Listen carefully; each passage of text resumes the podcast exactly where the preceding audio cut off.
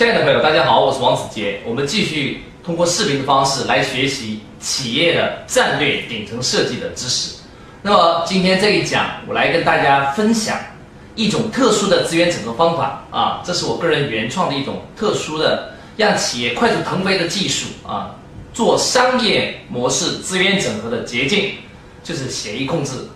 那么为了让大家方便理解什么叫协议控制，我来。从一个案例出发，跟大家来探讨资源整合啊这套系统的奥妙。那么我所今天分享的案例呢，叫做如何空手道啊打造一家两亿市值的公司。实际上呢，这个整个前后的过程呢，只用了六个月就完成了。这个创始人呢，也是我的一个弟子，他姓程，叫程子山。他在去年找到我的时候呢，他的企业也面临着巨大的一个难题啊。由于我接触了很多中小企业老板，我发现啊，大多数老板他都是受到了行业的限制之后才会来找到我。那么这就是我说的，往往问题的危机就是它的转机。往往很多企业做的不好的时候，你才会反省，才会去思考。才会去寻找帮助，才会想办法去改变啊。陈子山陈总也是啊这样的一个原因。他原来做什么的呢？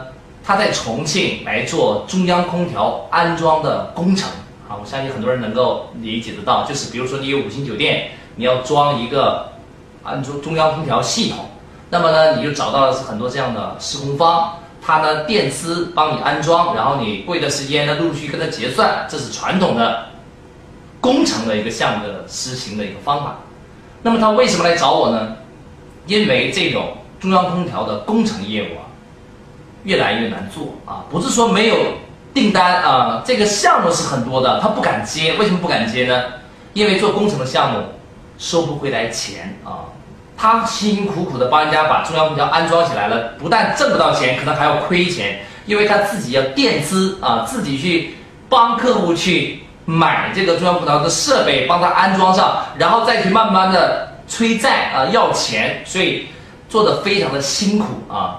他一年差不多可以做三五百万的业绩，但是其中至少有三分之二甚至五分之四的钱当年是收不回来的，要在未来的两到三年慢慢的催收，所以呢，他做的压力很大，整个企业做的非常之不理想，碰到了瓶颈。于是呢，他来找到我，他说：“子老师有没有方法让我的企业起死回生？”那么当时呢，我就跟他说：“你中央空调工程的这一个行业，它受到了瓶颈，它不是因为商业问题导致的瓶颈，是因为啊，这个中国这两年传统实业不景气所产生的大的环境问题，在在你个人企业的层面，你是暂时解决不了这个问题，但是如果你有其他的类似的产品跟项目。”不存在这种大的工程风险的话，我们去探讨它，说不定做起来的机会更大。那么呢，他就受我启发，找来了一个全新的一个产品啊。那么这个产品呢，就是我相信很多人也能够理解啊，你不一定听说过啊。他做的是什么呢？是一个热回收的设备。什么叫热回收呢？我给大家讲一下啊。热回收设备就是指，呃，比如说你们家有那个淋浴房。他把热回收呢装到淋浴房的地托下边，然后热水到地托里边，跟冷水做个冷热的交换，让你淋浴的时候呢可以省水省电，尤其是省电省煤气，立竿见影，最多可以省到百分之四十。所以他就想做这个热回收这样的设备。他原来的想法呢是。想咨询一下，我可不可以去零售啊，代理一些别的品牌到重庆去销售这种热回收的设备？但是他找到我之后，我就直接跟他说，这个设备呢有市场应用的空间，但是呢你自己呢就是销售零售啊是不划算的啊。我一直不鼓励我的弟子跟学员去做零售的生意，我鼓励大家去做资源整合的生意。为什么我不鼓励大家去做零售呢？因为零售很辛苦，竞争很激烈，而资源整合的很轻松，啊，我有一个不恰当的比喻啊，就是，呃，如果你每天都要找新客户去销售的话，那么你做的就是小学生的方式；如果你不需要找客户，你只要把上游跟下游对接起来，呃，让资源来帮你打工，那么你就是中学生的赚钱方式。如果你连资源也不需要找，你只要在产业做好布局、做好投融资，就要别人来创造业绩给你打工，那么你就是一个金融家的角色，你就是大学级的赚钱方式。而恰恰是中国传统的中小企业家从来没有学过战略，没有学过系统的营销方式，没有系统学过商业模式，更没有系统学过金融系统，导致他们做企业往往都在小学层次做徘徊。什么叫小学层次徘徊呢？就是每天都在想着去。卖产品赚差价，辛苦挣一点微薄的净利润。当时我跟陈子山陈总说：“既然你找到我，我希望你去超越过去的小学的状态，进入资源整合的世界，最起码也要用中学生的方式去做热回收的这个产品。”那么他当时呢也不是非常理解，他说：“陈老师，那热回收我可以怎么做资源整合的方式来去运作它呢？”于是我帮他设计了一套特殊的协议控制，这就是我做这个企业的战略研究，尤其是商业模式的研究啊，独创的一种极特殊却非常简单、直接、有效落地实施的方法，就叫做协议控制法。那么什么叫协议控制法呢？一言概括，就是指我用一套协议。就可以控制我做企业所需要的产业链所有的资源，从而让这些资源为我打工，我就可以快速成长、快速成长，甚至快速成功。所以，控制别人资源为我所用，这个就叫做协议控制。那么，用什么去控制呢？用协议啊，所以叫简称协议控制。那么，到底怎么去理解它呢？呃，我就让陈子山设一套协议去控制一个资源。让这个资源通过使用热回收设备来帮他赚钱就可以了。那你会说谁需要用到这个热回收设备，并且愿意给陈子山持续稳定的创造收益呢？我们就探讨了好几个行业，最终我发现做零售呢得不偿失，我就跟他说不要出去做零售了，我们直接来做什么呢？做大行业的资源整合，相当于做了一个批发的生意。但是我这个批发又不是传统的那种销售式的批发，我这个批发是赠送式的批发，啊，我经常跟人家开玩笑说，营销模式的核心就是一个字叫卖啊，你只每一天都在思考如何把产品卖出去，卖出更高价，卖出更多利润，但是商业模式的核心就是一个字叫送啊，对，赠送的送，它不是说怎么把产品卖掉赚一次性的收入，商业模式的核心是如何把产品送到。资源的另一方去控制这个资源，从而产生持续稳定、自动的现金收益。那么，这是送的奥妙啊！送呢，其实是很难的一件事啊。说起来很简单，实际上在商业模式策划里面，送是非常高难度的一件事啊。那么，我给陈子山说，我建议你去送。那么他就说：“只要是那我认为说送出去，我就破产了嘛？那我送给谁我不清楚，我送出去怎么赚钱我也不清楚。那你要我送我怎么送呢？”我当时就跟他来探讨，到底哪个行业适合用协议控制，通过赠送的方式来产生自动现金流。我们找到了一个特殊的行业啊，这个行业跟你们每个人都有关，你们每个人呢都每个月至少会体验一次啊。这个行业呢对用水用电也非常的敏感，它就是发廊，对。理发、剪发、美发的地方，发廊。发廊呢，它只要有客户上门，第一件事情是洗头，然后呢剪头啊，在客户离开之前，往往还要洗第二次。所以呢，发廊它一定有洗头床，它起坐床上面一定要有煤气或者是电热水器。所以呢，它对于水跟煤气或者是电费的损耗，他们是非常的敏感。那么我们这样的设备如果赠送给发廊，发廊一定非常的感兴趣。听好了，我不是卖给发廊，我是送给发廊。那么，假如你是发廊的老板，我跟你说，我不附加任何条件，我直接赠送给你一台热回收设备，让你今天开始水节省了，煤气费节省了，电费节省了，最高甚至水跟电煤气可以节省百分之四十。那么你要不要呢？呃，很多发达老板呢，的确是。啊，他很感兴趣。我们测试结果是我们一天就送出了二十套以上，所以呢，卖是很难的一件事，但送就会很容易啊。但是赠送不是目的，它只是工具我们最终的目的什么呢？就要产生业绩，产生利润，产生收入。那么陈子山他说：“子老师，那我送我能送得出去？我已经测试了，的确很多发廊老板都很喜欢这套热回收系统，因为这套热回收呢，市场别人都卖三千块，而我呢只送，而且我的成本并不高，我的成本三五百块就可以了。我送我可以送，但问题是我要赚钱呢。我送出去之后，我只会破产，我的成本太高了，那谁来帮我弥补我的成本呢？我就跟他说，谁控制一套啊完整的方式啊。”我来帮他设计的协议控制，我把它分成呃一点零版、二点零版跟三点零版。今天跟大家分享一点零版的协议控制方式。那么大家看好了啊，如果你是发廊老板，我赠送一套热回收设备给你，让你省水省电，一定无法抗拒，对不对？好，真的是送给你的，你不但不用支付它的成本，也不用每个月分期付款，所以你没有风险，所以一般的发廊老板都愿意跟我们合作。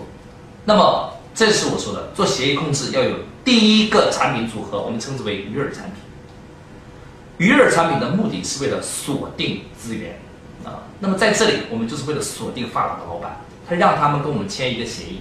你要想免费用我的热回收设备，你要跟我签一个协议啊，就是你只能用我家的，不能用别人家的啊。如果你改用了别人家，你要对我进行赔偿，因为我免费送给你们，当然要保证我的排他性。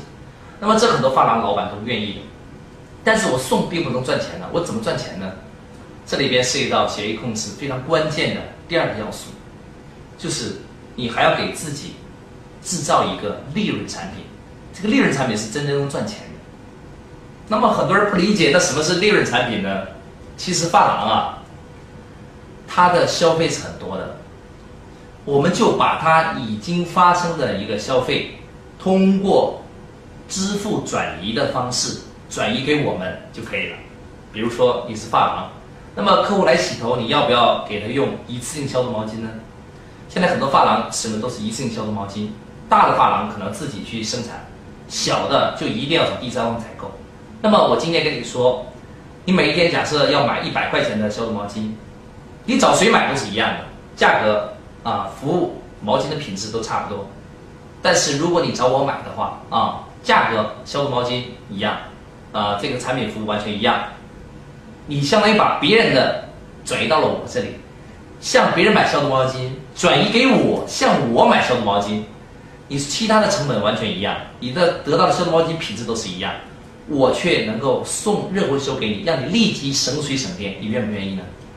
我们实际测试结果是，十个老板中有九个会愿意啊，因为对他来讲，消毒毛巾的开销不是重大的开销，它是一个附属一号品的开销，它不是很主流的。不是伤筋动骨的那种核心采购项目，对他来讲，消毒毛巾既然我也要买，我找谁买都是一样的。既然你保证产品服务一样，我当然愿意找你买了，因为你帮我省水省电。所以我这个消毒毛巾的开销我没有改变，但是我这个水电的开销我减少了，所以我相当于把支付转移到了你的身上，这个决策是很容易做的。你让客户购买一个新的产品，做新的购买决策是很难的。但是你让一个客户把老的购买已经发生的行为转移到你的身上是很容易的。那么这种转移行为叫做转移支付。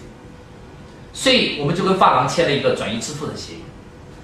我把热回收设备送给你，你从我这里买洗发水、买消毒毛巾、买这些易耗品，看上去金额不是很大，但是你要从我买，我保证品质跟你过去买的一样，价格跟过去买的一样，完全不打折。但是你必须通过我这个渠道买。于是我才会作为交换，把热回收设备送给你。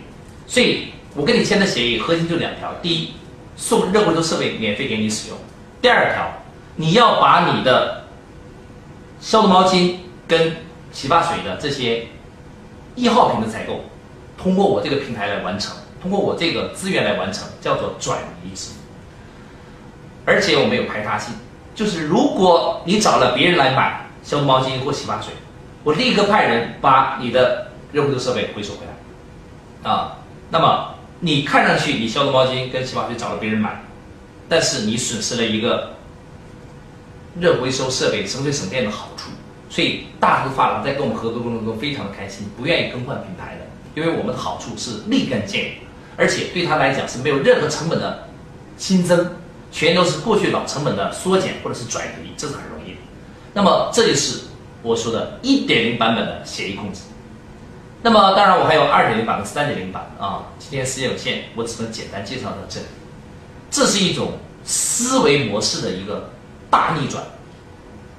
我反复要强调啊，赚小钱的人才每天思考如何卖产品，赚大钱的人每天都在思考如何做资源整合的工作。那资源整合，别人为什么要把他的资源给你呢？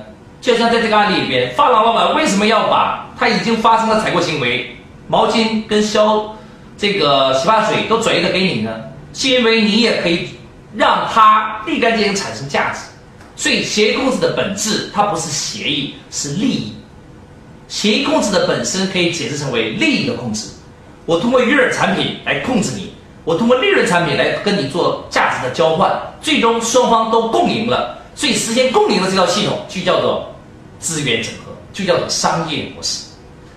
这个社会根本就不缺资源，你所要卖的所有的产品，它的客户都已经是齐备的，他的消费能力都是具备的，你根本不需要把产品卖给他，你只需要设计一套协议控制方式，把它的价值转移出来。把你想要的也转移回来，双方于是形成了共赢。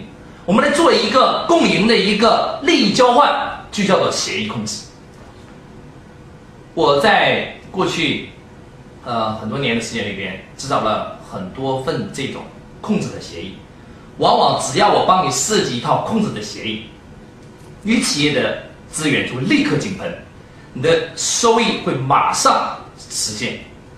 这里边的奥妙全都是协议控制系统。